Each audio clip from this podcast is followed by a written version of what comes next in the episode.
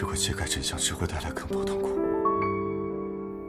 那一直以来，我们到底在追求什么？真相的意义又是什么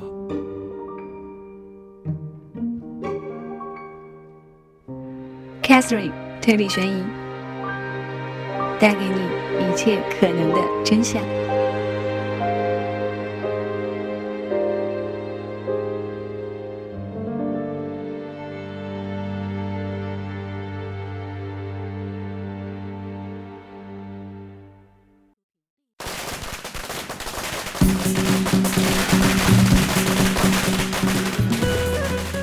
当当当当，这里是 Catherine 的推理悬疑。不知道你在听这期节目的时候是什么时间？Catherine 在今晚录制的时间是北方的小年夜。那希望，嗯，新的一年你们可以开开心心、快快乐乐。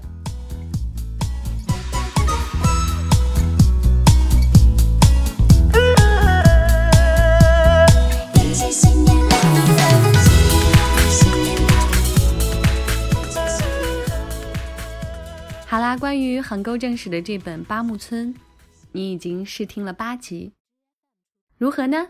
是否是你想要的播讲效果呢？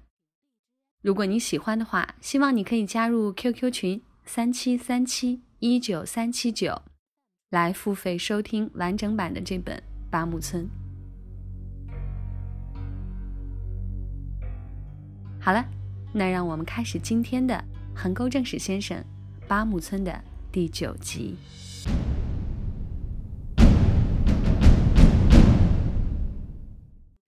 战国时期，八个武士带着三千两黄金来到这个村庄。令人震惊的、利令智昏的当地村民，竟然将他们残酷的杀害了。斗转星移，时代变迁。但这桩血案的阴影始终笼罩在人们的心头。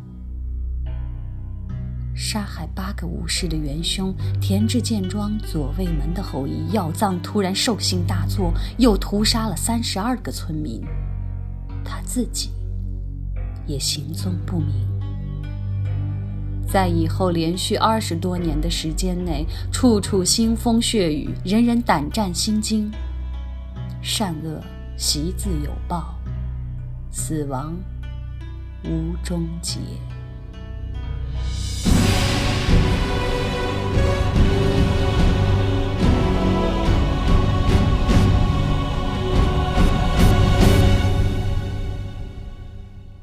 诡异的拜佛。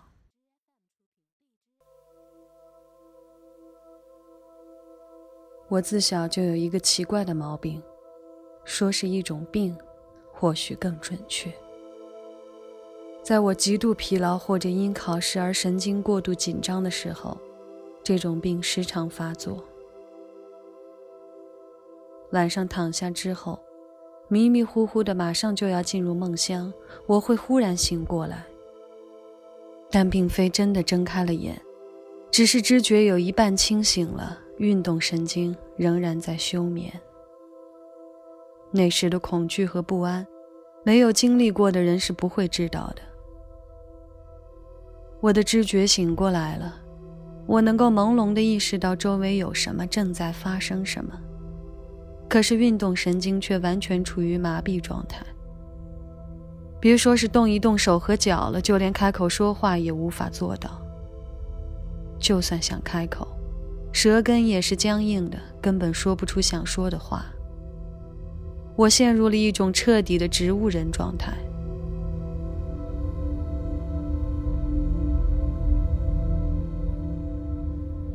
那天晚上，我突然醒过来时，恰巧处于那种状态。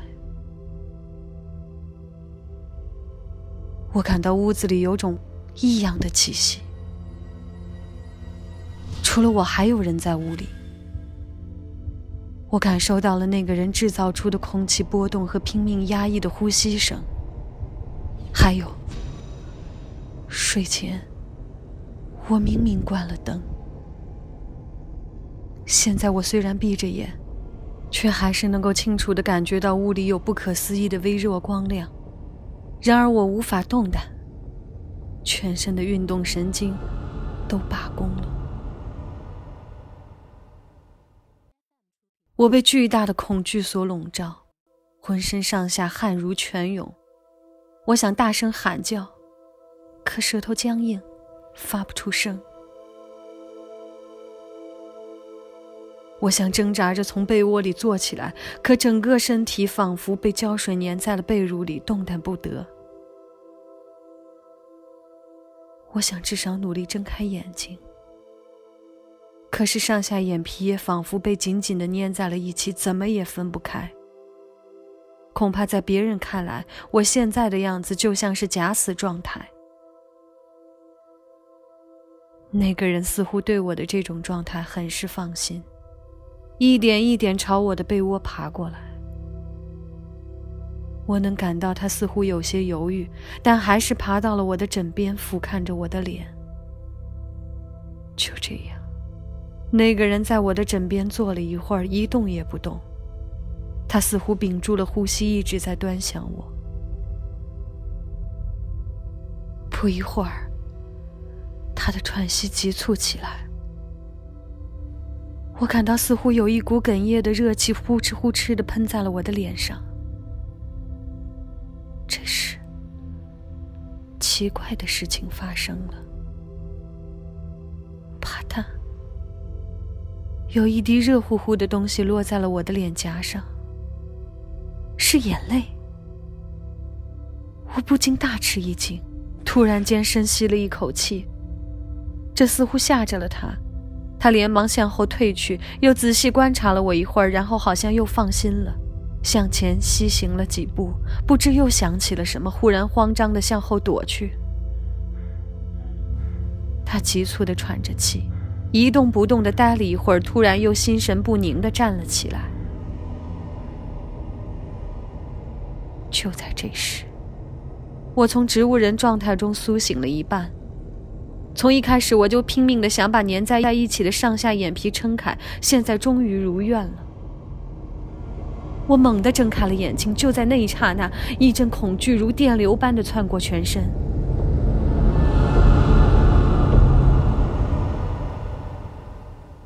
酸图屏风前，站着一个人，背对着我。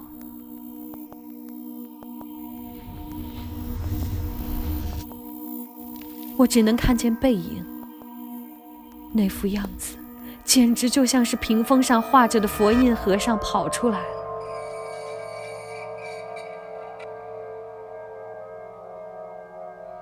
我一下子想起了姐姐说过的那个故事：曾经在这间屋子里住过的跑山的平吉目睹过此情此景。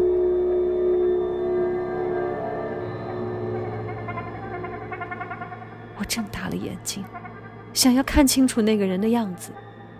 可就在这时，屋里的微弱灯光突然消失了，那个身影也像被屏风吸进去一般，消失在黑夜之中。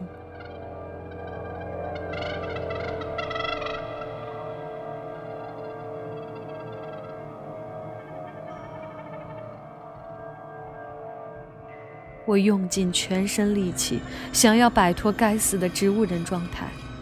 我使劲的呼吸，这是目前我唯一可以进行的运动，只为借助呼吸的反作用，利用身体的本能坐起来。有时这个方法会奏效，令我从植物人状态中解脱出来。可是还没等到这个方法成功，我又不得不屏住呼吸了。有人正穿过三十米的长廊，向这边走来。啪嗒，啪嗒，传来一阵像猫一样轻柔的脚步声，还有沙沙的衣服摩擦声。没过多久，脚步声和摩擦声从长廊入口传至别院的走廊，迫近我睡觉的屋子面前。戛然而止。我又一次闭上了眼睛，小心翼翼的屏住呼吸。我的心脏扑通扑通跳个不停，额头上渗出了汗珠。一秒，两秒，不一会儿，拉门静静的被拉开了。伴随着一缕微光，有人轻轻走进了房间，而且还不是一个人，是两个人。我微微睁开眼，去视着那个方向。那一瞬间，我感到一种无法言表的诡异心情。进来的人，是小梅夫人和小竹夫人。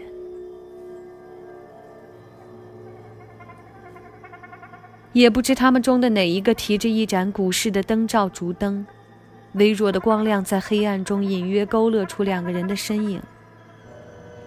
两人都穿着黑色的和服外套，手腕上戴着水晶念珠。更奇怪的是，他们都拄着拐杖。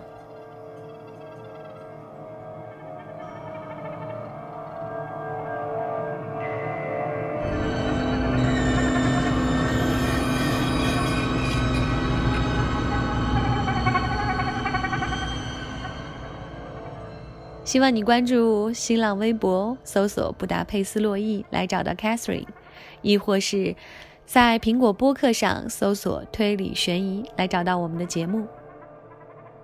好了，我是 Catherine，再见。